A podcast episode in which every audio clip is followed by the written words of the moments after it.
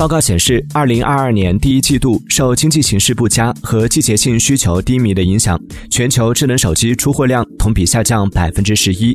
由于三星对其二零二二年的产品组合进行改进，以百分之二十四的份额领跑市场，较上季度的百分之十九有所上升。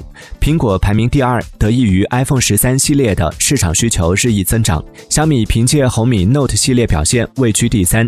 OPPO 包括 OnePlus 和 vivo 分别以百分之十和百分之八的份额位列前五。